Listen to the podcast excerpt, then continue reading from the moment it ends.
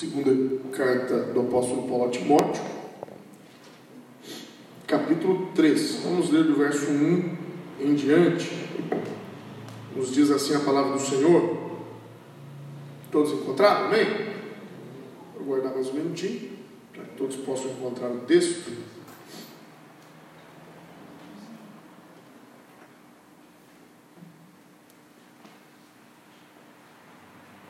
2 Timóteo capítulo 3, verso 1 em diante. Sabe, porém, isto, que nos últimos dias sobrevirão tempos trabalhosos, porque haverá homens amantes de si mesmos, avarentos, presunçosos, soberbos, blasfemos, desobedientes a pais e mães, ingratos, profanos, sem afeto natural, irreconciliáveis, caluniadores, incontinentes, cruéis, sem amor para com os bons, traidores, obstinados, orgulhosos, mais amigos dos deleites do que amigos de Deus, tendo aparência de piedade, mas negando a eficácia dela. Destes, afasta-te, porque deste número são os que se introduzem pelas casas e levam cativas mulheres nessas, carregadas de pecados, levadas de várias concupiscências, que aprendem sempre e nunca podem chegar ao conhecimento da verdade. Como Janes e Jambres resistiram a Moisés, assim também estes resistem à verdade, sendo homens corruptos de entendimento e réprobos quanto à fé não irão pôr em avante, porque a todos será manifesto o seu desvario, como também o foi o daqueles. Você pode dizer amém? Amém. Amado Deus, bom estar na tua casa. Fala conosco pela tua palavra, revela-nos os teus mistérios.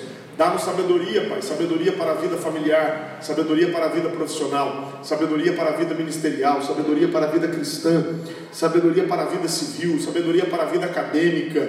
Pai, nos dá graça e capacitação para que nós tenhamos real sabedoria e, dentre muitas coisas boas, estejamos aptos a sempre escolher as melhores.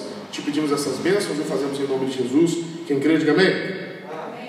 Ah, eu vou até fazer um esclarecimento, né? talvez alguns irmãos aqui tenham lido, e como Janes e Jambres resistiram a Moisés, alguns irmãos fiquem curiosos para saber quem foram Janes e Jambres, né? Só uma curiosidade: Janes e Jambres eram os magos da corte de Faraó. Então, eles foram os supostos magos, profetas e tudo mais, que resistiram a Moisés quando Moisés fez os sinais que Deus mandou ele fazer. E inclusive alguns sinais que Moisés fez, eles reproduziram, né? A água transformada em sangue, teve alguns desses milagres, né? A serpente, né? Obviamente a serpente de Moisés acabou é, devorando as deles, mas eles conseguiram reproduzir alguns milagres, obviamente, ou pela ilusão, ou pelas artes das trevas, pela inspiração maligna, porque Satanás também consegue realizar prodígios. Né? Então, a Bíblia fala que, infelizmente, nos últimos tempos, haverão os Janes e Jambres, né? Os Janes e Jambres, e está cheio, viu? Está cheio. Janes e Jambres vendendo feijão mágico, que cura Covid, Janes e Jambres vendendo pedra ungida. Jan... Cuidado, nós não fazemos isso. Nós temos um padrão apostólico. Você já viu Pedro, João, Tiago, Paulo vendendo alguma coisa? Vocês já viram ele vendendo algum objeto ungido? Nunca. Não é padrão apostólico. Se não é padrão bíblico apostólico, não pode ser padrão da igreja. Então, nós temos que tomar cuidado. Né? Do jeito que parece, parece que a vida espiritual é uma terra sem lei. Não é, amados. Existem regras e orientações doutrinárias para que nós sigamos a verdade. Tá bom? Mas vamos lá. Vamos, falamos de várias pessoas no, no, no último, na última quinta-feira, falamos dos irreconciliáveis, né? E explicamos aqui que há pessoas realmente com, a, com as quais nós nem devemos nos reconciliar, porque são pessoas que fizeram uma opção terrível. E o próprio Paulo disse né, em Romanos 12: é, se for possível, quantos estiverem em vós, tem de paz com todos os homens. Mas às vezes não é possível, e às vezes não está em nós. E aí ficamos incapacitados de ter paz com algumas pessoas que não querem ter paz conosco. Mas hoje vamos falar de um tipo de gente, misericórdia. Outro tipo de gente que a Bíblia manda a gente se afastar deles. E esse aqui é pesado. São os caluniadores. Eu fui dar uma olhada na, na, nos meus livros, nas minhas enciclopédias, e no original grego, a palavra usada é diabolos. Olha só. Aí coincidência, né, pastor? Coincidência nada. Essa palavra é usada 35 vezes no Novo Testamento. E na maioria das vezes ela se aplica a Satanás. ela é usada para Satanás. Mas aqui especificamente, ela é usada para caluniadores. Ela também é usada, diabolos, né? Para divisores ou enganadores. Porque Satanás tem alguns nomes na Bíblia. Ele é chamado é, de antiga serpente, ele é chamado de Satanás, ele é chamado de adversário. Na verdade, a palavra Satanás significa adversário, opositor, aquele que se opõe. A palavra diabo né, significa aquele que divide, aquele que separa, aquele que traz contenda. Então nós temos que tomar muito cuidado, porque o caluniador é chamado de diabo. O que é o caluniador? O caluniador é uma pessoa que usa a palavra, que usa a locução para ferir. No grego sugere ferir de forma cortante. Amados, tem palavra que dói mais que um burro, não é não? Tem palavra que dói mais do que um tiro. Há coisas na vida que a gente ouve que machucam tanto, que detonam tanto. É por isso que a Bíblia diz, João disse que aquele que aborrece a seu irmão é o que? Homicida. Há pessoas que não matam com um tiro, mas matam com as palavras. Matam a tranquilidade, matam a paz, matam a autoestima. Uma das coisas que eu falei ontem na nossa palestra de violência doméstica é que a Lei Maria da Penha, a Lei 11.340 de 2006, ela não protege sua mulher da violência física, mas da violência psicológica, às vezes é pior que a física. Quando o homem humilha a mulher, diz que você é uma estúpida, você é burra, você é despreparada, sem mim você morre de fome, você depende de mim. Quando o homem ameaça a mulher, a pressão psicológica às vezes né, é pior do que a agressão física, porque vai deixando a mulher num tal estado de é, subjugação que a mulher perde toda a autonomia, perde a coragem, perde a vontade e se torna uma, uma escrava do homem. Então a palavra ela é muito poderosa e também muito perigosa. Alguém aceita um cafezinho? A voz não está boa hoje, vou aproveitar para cuidar bem. Sim.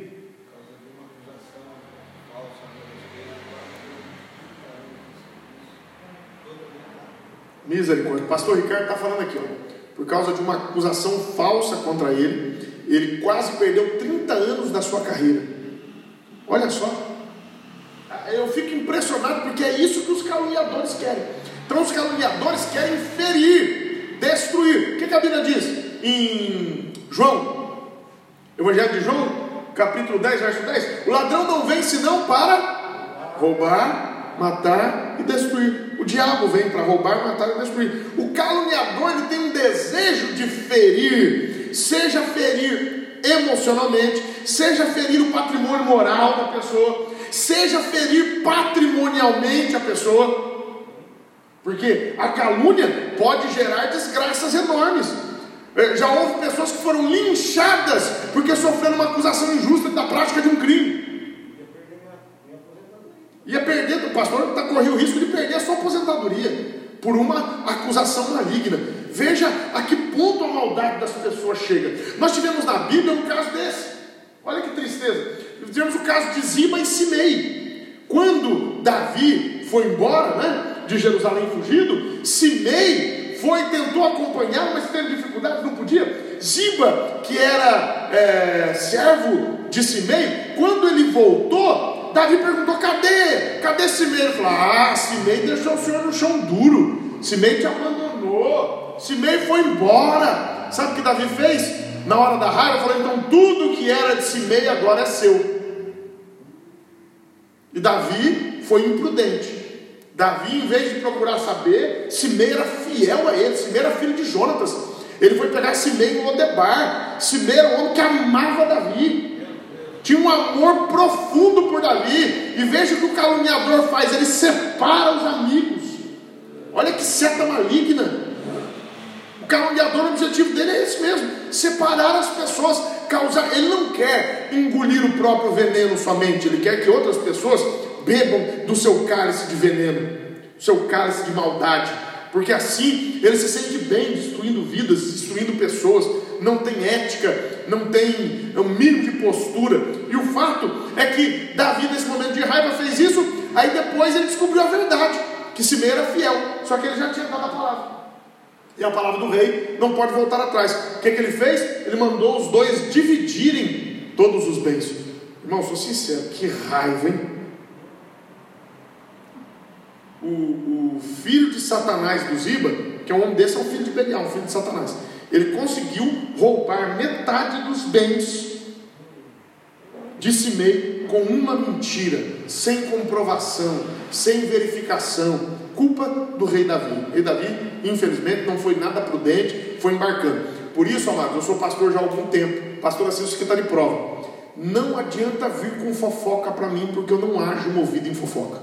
Não rola comigo. Não rola. A Bíblia diz bem assim: se for presbítero, não se pode aceitar acusação, não é condenar.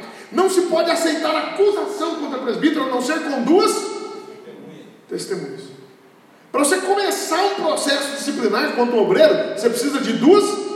Não é para condenar, é para você começar o processo disciplinar e deixar ele se defender. Nunca excluí alguém, nem disciplinei alguém sem dar o direito de defesa. Nunca não sou injusto, não sou desonesto, não sou dono da verdade, não sou onisciente. Onisciente é só Deus. Pastores que se acham acima do bem e do mal, um dia vão prestar conta das suas atitudes. Eu não estava lá, não vi, não sei. Eu preciso que as pessoas se defendam. Então não vem, as pessoas vêm me trazer assuntos, eu falo, ótimo, já aconteceu aqui, pastor Silvio sabe disso. Fizeram uma acusação, eu falei, ótimo, vamos chamar a pessoa e a senhora vai dizer, de jeito nenhum eu não vou dizer.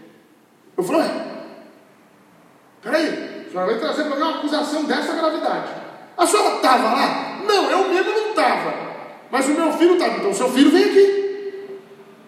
Não, mas ele não vai querer.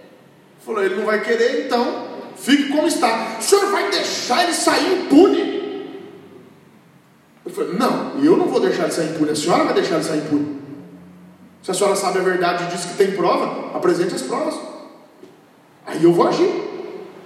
Eu nem chamei a pessoa para conversar, né, pastor? Eu nem chamei a pessoa para conversar. Eu não vou constranger uma pessoa por fofoca. Nem chamei. Falei, se a senhora tiver alguma coisa, pode me procurar. Aqui nós não temos rabo preso com ninguém. A gente disciplina, exclui, tiver que fazer, a gente faz, sem nenhum problema. Mas, baseado em fofoca, eu vou destruir a vida de alguém? Eu vou permitir que alguém perca o ministério? Baseado numa, numa conversa que ninguém viu, ninguém sabe, não tem testemunha, só porque alguém se acha moralmente superior aos outros? Ah, me desculpe, eu não vejo assim. Para mim, ninguém é superior a ninguém. A palavra das pessoas tem que ser comprovada. É, nós comprovamos a verdade. Mas olha, olha que nível pode chegar a calúnia e a destruição da vida das pessoas. Né? E a calúnia é, ela é uma característica clara de Satanás. Vamos lá para Apocalipse capítulo 12, verso 10? Apocalipse capítulo 12, verso 10.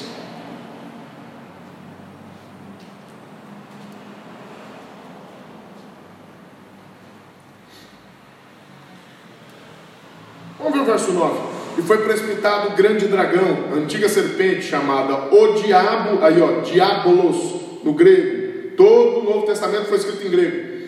É, chamada o diabo e Satanás que engana todo mundo. Ele foi precipitado na terra e os seus anjos foram lançados com ele. E ouviu uma grande voz do céu que dizia: Agora chegada está a salvação e a força e o reino do nosso Deus e o poder do seu Cristo, porque já o acusador de nossos irmãos é derribado, o qual diante do nosso Deus os acusava de dia e de noite e eles o venceram pelo sangue do Cordeiro e pela palavra do seu testemunho, e não amaram a sua vida até a morte. Você pode dar glória a Deus por essa palavra maravilhosa? Vai chegar o momento em que Satanás será precipitado nos céus, e ele, cujo prazer é acusar de dia e de noite, por isso o caluniador é um servo de Satanás, o caluniador é um cooperador de Satanás, o, coopera, o, o, o caluniador é um realizador das obras do diabo. Por isso a Bíblia diz em 1 João capítulo 3, verso 8: Para isso o Filho de Deus se manifestou, para desfazer as obras do diabo. Nós que somos crentes, temos que desmentir a calúnia, temos que descobrir a verdade, temos, temos que expor o mentiroso, e ele tem que pagar, tem que responder pelas mentiras que pratica. Não podemos aceitar isso. É, a coisa é séria.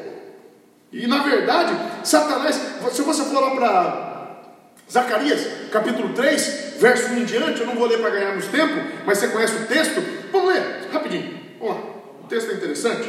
Nós não estamos com pressa, não, né? Para a glória de Deus, a gente tem várias, até Jesus voltar, se bem que eu estou achando que ele está voltando. É. E vocês viram hoje o que aconteceu lá no Líbano, em Beirute? Sangue de Jesus. Eu vi as imagens, eu fiquei com medo. Parecia uma bomba atômica. Não foi, graças a Deus. Foi uma explosão, não se sabe se acidental, mas tudo indica que não foi acidental. Foi uma, uma explosão provocada, já, já tinham morrido 78 pessoas e já mais de 4 mil estavam feridos. A explosão foi tão violenta que 15 quilômetros de distância já os vidros dos prédios foram destruídos. Pois não, meu irmão? Oi? Não tem, né? Então, já tinham, já tinham achado 78 mortos. Exatamente. Já tinham certeza de 78 óbitos, mas deve ser muito mais que isso, né? Imagino que tenha sido centenas de pessoas. E o fato é que 15 quilômetros de distância do epicentro da explosão, os vidros foram estilhaçados dos carros, dos imóveis, havia casas que foram mostradas, tudo destruído dentro da casa com a onda de choque da explosão. É, é como se é, houvesse uma explosão lá em Moreira César, né? no centro de Moreira César, e aqui até no, no, no quartel, um pouquinho depois, houvesse ainda consequências da explosão. Olha, é muito forte. Israel imediatamente já se posicionou, porque Israel vive em conflito com o Hezbollah. O Hezbollah tem força dentro do Líbano. Israel já falou: eu não tenho nada a ver com isso, não foi uma atitude nossa, mas o clima está pegando fogo no Oriente Médio. É Irã, é Líbia, é Jordânia, é Israel, todos ali contra Israel, tirando alguns países que têm dialogado com Israel, como Jordânia, como Egito, agora alguns, Arábia Saudita tem dialogado com Israel, mas o restante quer destruir Israel, quer varrer Israel do mapa, quer acabar com o Estado de Israel. E nós sabemos que isso não vai acontecer, porque o Senhor Jesus, Ele mesmo disse, né? Vocês adoram o que não sabem, nós adoramos o que sabemos, porque a salvação vem dos judeus. Por isso que nós temos carinho por Israel, amor por Israel e oramos por Israel para que eles se convertam ao Senhor Jesus Cristo. Amém? Mas não sei se Jesus vai demorar muito não, viu? Do jeito que a coisa vai andando. É, misericórdia. É, eu creio que Deus vai nos poupar, né? Vamos ser poupados do princípio de, do, do, aliás, da tribulação. Mas do princípio de dores não, né? Alguma coisinha pesada nós vamos ter que viver. Zacarias capítulo 3: Me mostrou o sumo sacerdote, verso 1, Josué, o qual estava diante do anjo do Senhor, e Satanás estava à sua mão direita para se lhe opor. Lembra de um dos nomes dele? Adversário. Outro nome, Satanás adversário, diabo, aquele que divide. Mas o Senhor disse a Satanás: O Senhor te repreende, ó Satanás. Sim, o Senhor que escolheu Jerusalém te repreende. Não é esse o tição tirado do fogo? Ora, Josué, vestido de vestes sujas, estava diante do anjo.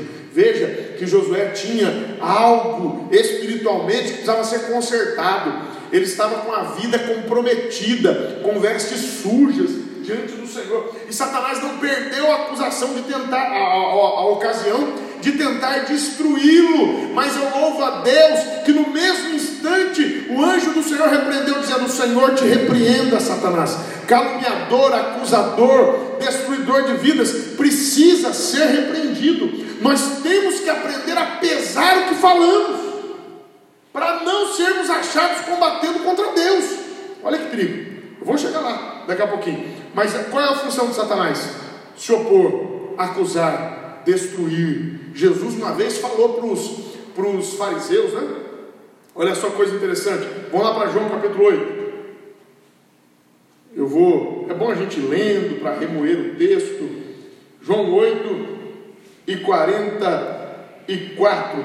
Vós tendes por pai ao diabo e quereis satisfazer os desejos de vosso pai ele foi homicida desde o princípio e não se firmou na verdade, porque não há verdade nele. Quando ele profere a mentira, fala do que ele é próprio, porque é mentiroso e pai da mentira. Mas porque vos digo a verdade, não me credes. Olha que a Bíblia sempre fez uma associação entre mentira e assassinato. Às vezes as calúnias geram destruição, geram morte, geram problemas sérios, destruição na vida das pessoas. E o Senhor Jesus foi muito severo com os fariseus, dizendo: vocês têm por pai o diabo, porque vocês gostam de mentir de destruir a vida das pessoas, de acabar com a vida dos outros. Infelizmente, essa é a função de Satanás: mentir. Deus nos guarde, amados. A Bíblia diz em Isaías 50, verso 4: Eis que o Senhor Jeová me deu uma língua erudita, para que eu saiba dizer a seu tempo uma boa palavra ao que está cansado.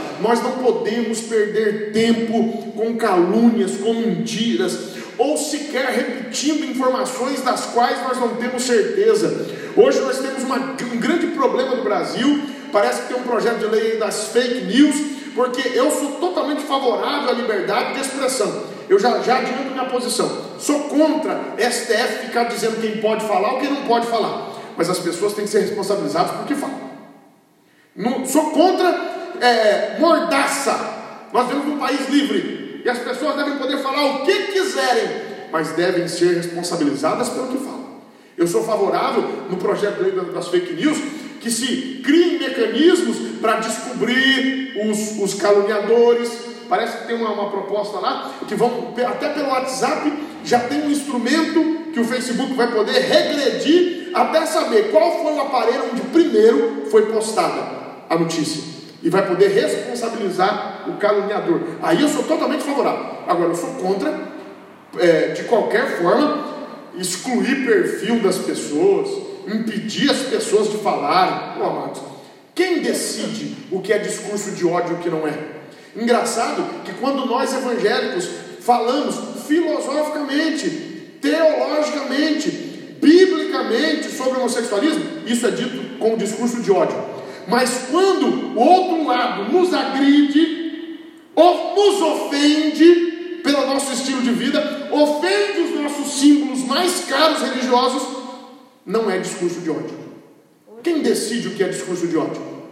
É, é o senhor Alexandre de Moraes? Ah, dá licença, né? Hoje mesmo foi atacada. Hoje mesmo a pastora Silvia foi atacada, porque existem os gestores morais, né, os gestores atípicos da moralidade pública. No direito é assim que a gente fala. São gestores atípicos da moralidade pública. O cara não tem autoridade nenhuma, mas você acha a polícia da rede social.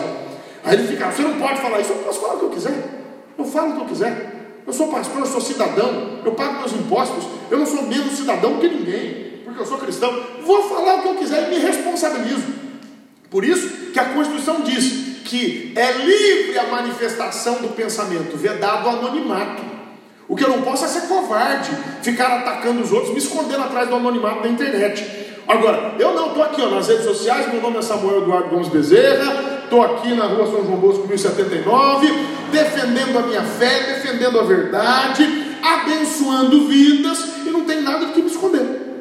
Minhas opiniões eu darei com toda tranquilidade, porque é livre no Brasil a manifestação do pensamento e o direito de crença, de convicção religiosa. Eu não vou abrir mão dele. Exatamente, nós vamos chegar lá. É, tá, o pastor já está falando e Deus já, já me deu essa palavra. Mateus 12, 33 ao 37. O pastor Marco está lembrando. Nós vamos ter que dar conta até das palavras ociosas que nós falamos. Olha, palavra ociosa, na brincadeira, até isso Deus vai levar em conta. Veja como a palavra é importante, como nós temos que vigiar com as palavras. Então, amados, me permita ser sincero, eu sou contra mordaça. Não se pode aceitar isso.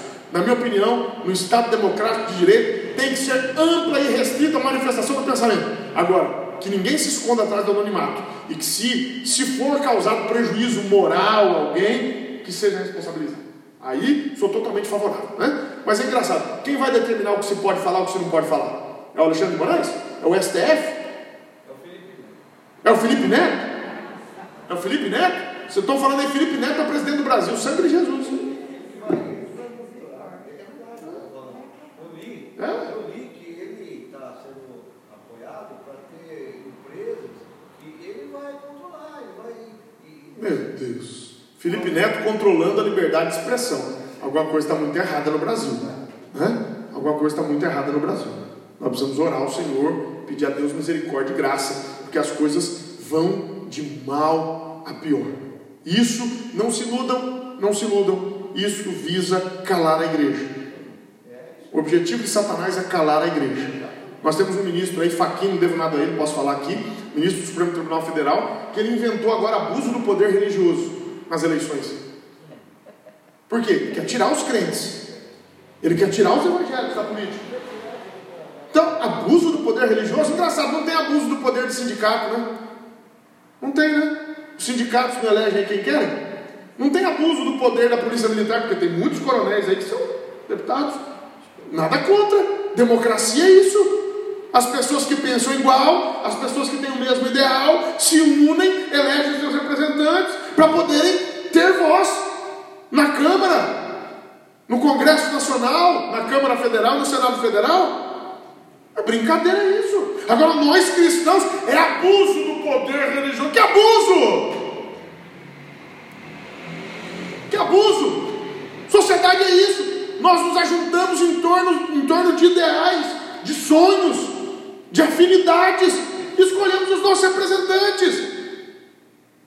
Agora, não é abuso do poder, do poder é, sexual se reunir em paradas. E não é.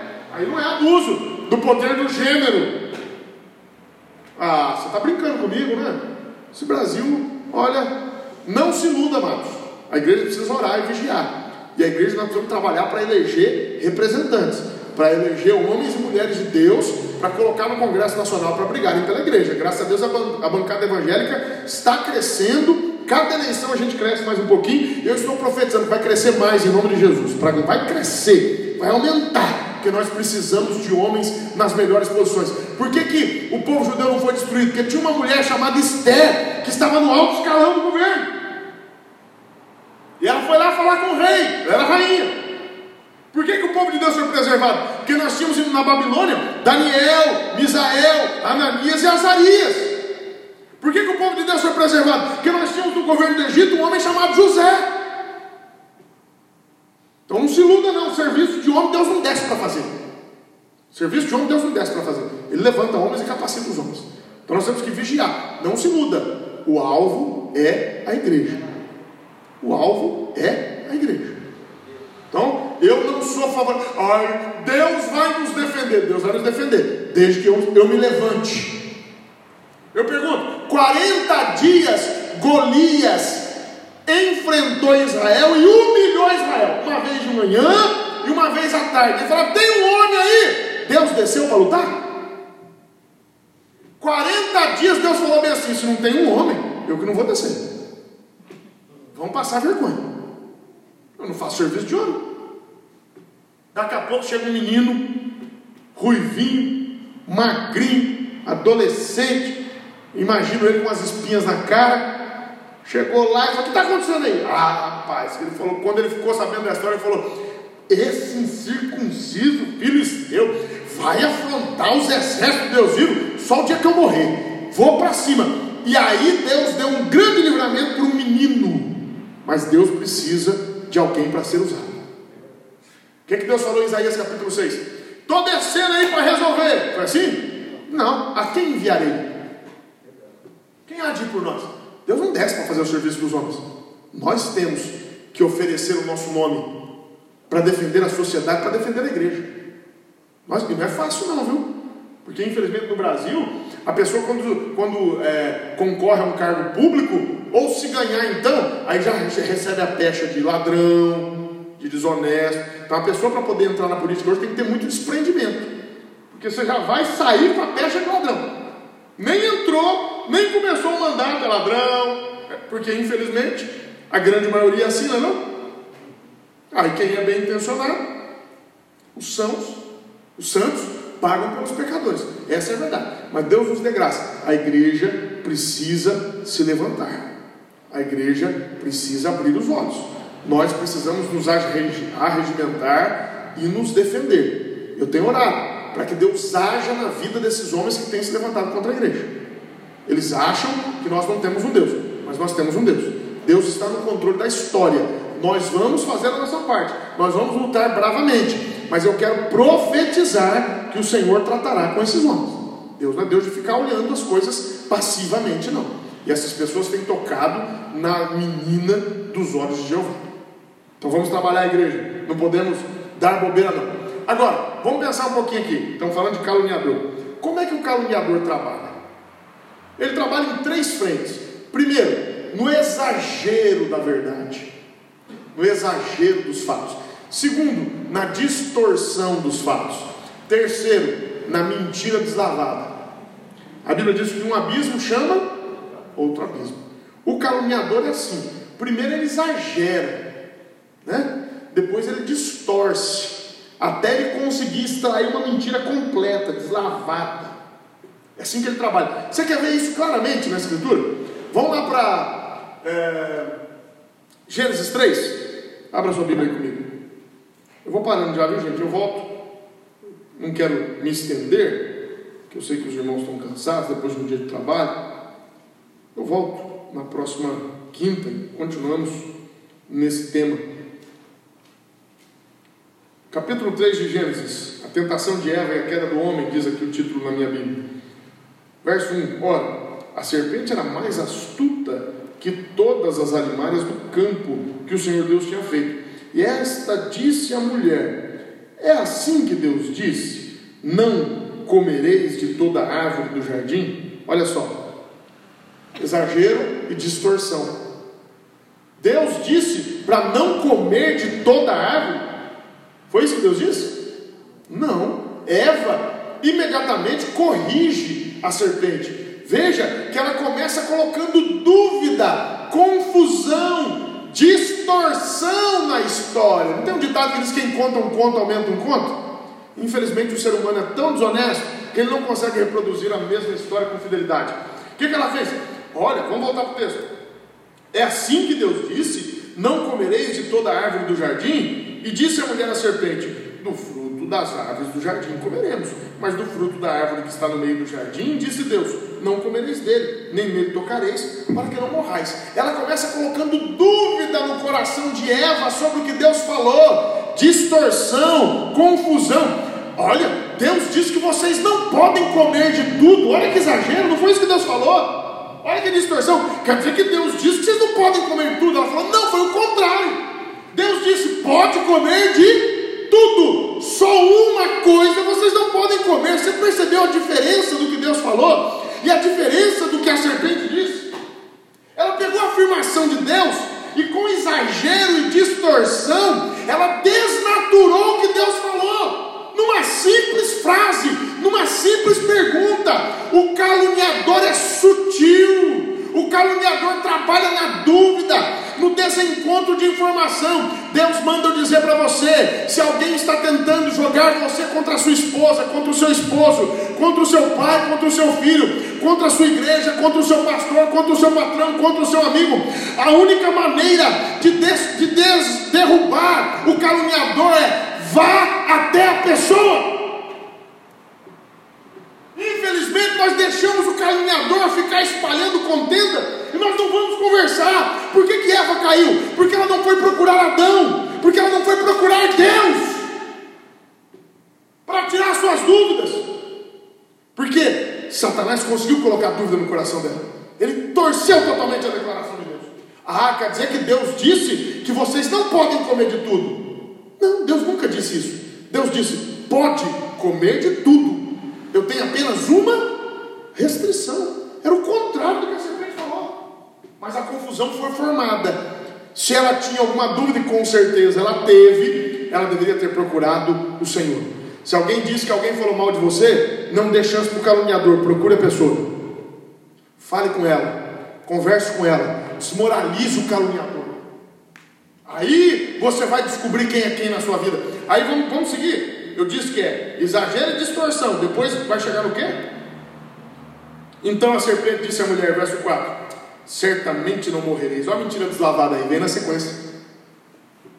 A tática do caluniador é essa: primeiro ele gera dúvida pelo exagero e pela distorção, até que ele se sinta seguro para soltar aquela mentira mais deslavada. Olha o que ela fala: certamente não morrereis, porque Deus sabe que no dia em que dele comerdes, se abrirão os vossos olhos e sereis como Deus, sabendo bem e o mal. Aí a mulher entrou, vendo a mulher que aquela árvore era boa, agradável aos olhos, árvore desejada, tomou do fruto, comeu e deu também a, ao, ao trouxa do Adão que comeu com ela.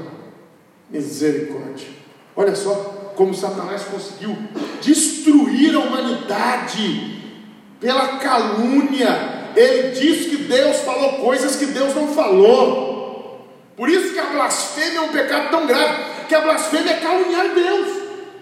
É falar coisas que Deus não disse, é perverter a palavra de Deus, é falar contra Deus. Por isso que Satanás é o principal blasfemador. É por isso que o caluniador é chamado de diabos, porque ele mistura, ele exagera, ele distorce, e aí quando a coisa fica propícia, o ambiente está confuso, todo mundo batendo cabeça, ninguém mais sabe qual é a verdade, ninguém mais sabe o que realmente aconteceu. Aí nesse contexto já está tudo preparado para uma mentira deslavada, e a mentira deslavada acaba prevalecendo. Meu Deus, quantas pessoas não foram destruídas assim? O pastor falou que ele teve quase, Deus o guardou, quase teve um prejuízo por uma calúnia. Eu me lembro de uma ocasião que disseram que eu tinha esfaqueado a minha esposa. Que eu tinha sido preso porque tinha esfaqueado a minha esposa. Misericórdia. Mas faça ela me esfaquear. Ela é grande. Brincadeiras à parte. Já pensou, amados? Um pastor que esfaqueia os outros? Jesus Cristo. Quantas vezes? Você sabia que já teve pessoas que nas redes sociais falaram frontalmente contra a nossa igreja, citando o nome da nossa igreja e entregando mensagens pejorativas, caluniosas contra a nossa igreja, contra os nossos líderes? Hum, eu fico pensando, eu tenho pena dessas pessoas. Eu tenho pena dessas pessoas, desses pequenos diabos. Nós temos um grande diabo que é Satanás infelizmente os seus servos estão aí, os pequenos diabos, que vivem de ferir as pessoas, que vivem de destruir reputações, que vivem de falar mal uns dos outros, que vivem de colocar os outros para baixo. Essas pessoas, amados, são tão infelizes, a vida delas é tão desgraçada, tão miserável e tão desinteressante, que eles precisam destruir a vida dos outros para se sentirem um pouco melhor. Fico, e, e, geralmente são pessoas extremamente invejosas. Eu já contei para vocês aqui, acho que é. Número, não é números não. Primeiro Reis 13, 14, ou segundo Reis 13, 14, a história do profeta novo e do profeta velho. O profeta velho invejoso. O profeta novo estava bombando, cheio de gás, trabalhando, profetizou contra o altar. Deus confirmou todas as palavras dele. O profeta velho ficou com uma inveja Olha o caluniador aí. Chamou ele e falou assim: Ó, oh, você voltar mais não, um anjo me apareceu. Disse que você não precisa mais voltar por caminho diferente, não pode voltar pelo mesmo caminho. Deus disse a ele: Não volte pelo mesmo, caminho e não coma nada lá. Não, um anjo me apareceu. Por isso que Paulo falou, né? Gálatas 1 e 8. Ainda que nós mesmos, ou um anjo, vindo do céu, não é vindo do inferno, não, vindo do céu, nos entregaram outro evangelho, além do que vos tenho anunciado, seja anátema ele conseguiu engambelar o, o profeta novo, ele comeu, voltou pelo mesmo caminho, e geralmente o caluniador é hipócrita. Depois que ele destrói a vida da pessoa, ele vai no velório, ele segura o caixão, ele manda coroa de flores para a família, ele vem com a cara mais cínica. Né? Aí depois o profeta velho foi lá, achou o corpo do profeta novo, o leão do lado, corpo dele. Aí ele pegou o corpo dele, levou para o sepulcro e ficou: ai, meu irmão. Hum. É isso que o caluniador faz. Depois que ele destruiu a vida da pessoa, ele ainda gosta de testemunhar, ele gosta de ver o estrago que ele fez. Porque eu não acredito numa lágrima desse profeta velho. Era um homem desprezível, era um homem mau, um homem terrível, que acabou destruindo um ministério que prometia muito. O profeta novo, a gente nem sabe o nome dele. Ele poderia ter se destacado como um dos grandes profetas do Velho Testamento. Mas por esta calúnia, o ministério dele foi abreviado, destruído. E quantas pessoas, não, é não? A gente viu que tinha um potencial tremendo, mas por causa de meia dúzia de filhos de Satanás, essas pessoas foram impedidas. Nós temos N casos, inclusive de mulheres que foram perseguidas dentro da Assembleia de Deus, porque tinham um ministério muito forte, muito profícuo, e alguns homens ignorantes se sentiram ameaçados e perseguiram essas mulheres dificultaram a vida delas, algumas terminaram em manicômios, internadas. Triste. Triste. Sabe por quê? Porque infelizmente o caluniador é um diabolinho, né? Tem o diabolão, o diabolos grande e tem os diabolinhos, infelizmente, que ficam agindo. Mas eu volto aqui na quinta-feira, mas Deus manda eu tranquilizar o seu coração, em nome de Jesus. Deus vai desmascarar os caluniadores na tua vida em nome de Jesus. Confia, a Bíblia diz: nenhuma arma preparada contra ti prosperará. Nenhuma ferramenta forjada contra ti em juízo tá? não vai prosperar. Deus vai condenar qualquer língua que for levantada contra você em juízo, seja no juízo dos homens, seja no juízo de Deus. Deus manda tranquilizar a sua alma. Porque a gente prega uma coisa dessa, dá até medo, não dá? Porque se a gente for analisar, nós estamos à mercê dos caluniadores, dos homens maus. Mas nós, dentro da casa de Deus, temos que desenvolver uma boa palavra, temos que desenvolver o amor pelos outros. Eu ia ler aqui, não vai dar tempo, depois nós vamos ler Tiago capítulo 3. Fala que de uma mesma fonte não pode deitar água doce e água amargosa. A minha boca aqui que abençoa não pode ser a boca para amaldiçoar. A minha boca que bendiz não pode ser a boca para amaldiçoar. Obviamente, não significa que nós não podemos repreender. Eu, se eu tenho uma coisa para falar para a pessoa, é cara a cara. Pelas costas não falo. Está aqui minha esposa sabe disso. Quem aqui já convive comigo há muito tempo sabe, eu desafio alguém que me, me indique um dia que eu falei mal de alguém. Não falo. Não é minha praia, não perco meu tempo falando mal do seu ninguém. Houve pessoas que nos causaram grandes prejuízos aqui na igreja. Pessoas que me causaram prejuízos pessoais. Eu não perco um dia da minha vida, um minuto da minha vida para falar mal dessas pessoas. Nunca perdi e nunca perderei. O que eu tinha para falar para elas eu já falei. Cara a cara, tete a tete, face a face. Repreendi e usei da autoridade que Deus me deu. Sem nenhum problema, sem nenhum temor, sem nenhuma tranquilidade. Agora, ser covarde como elas e ficar falando pelas costas, isso não é coisa de homem. Não é nem coisa de cristão, isso não é coisa de homem. Quando eu digo homem, vale para homem e para mulher.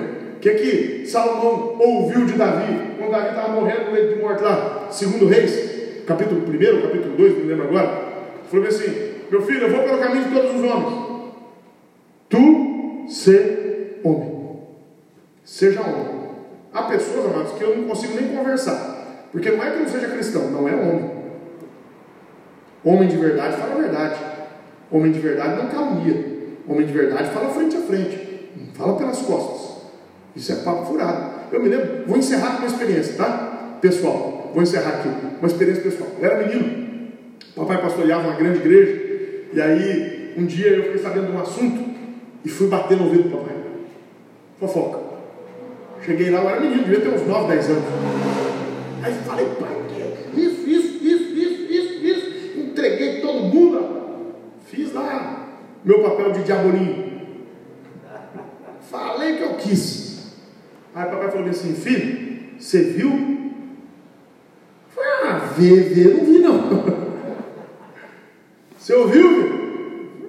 Não, também não.